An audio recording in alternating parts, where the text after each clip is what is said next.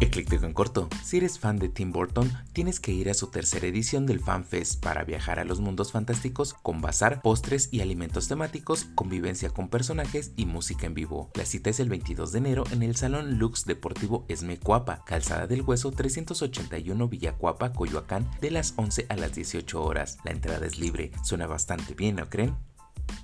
Por si te lo perdiste a causa de los accidentes en el metro de la Ciudad de México y en contra de la presencia de la Guardia Nacional, jóvenes que se identificaron como estudiantes de la UNAM, entre los que estaba Henrik Ortega, se manifestaron en la estación Centro Médico. Con pancartas que decían menos militares, más materiales, los manifestantes caminaron por los andenes y pasillos de la estación exigiendo la renuncia del director del metro y la salida de la Guardia Nacional. Vaya, vaya, esperemos que mejoren las condiciones de la limusina anaranjada.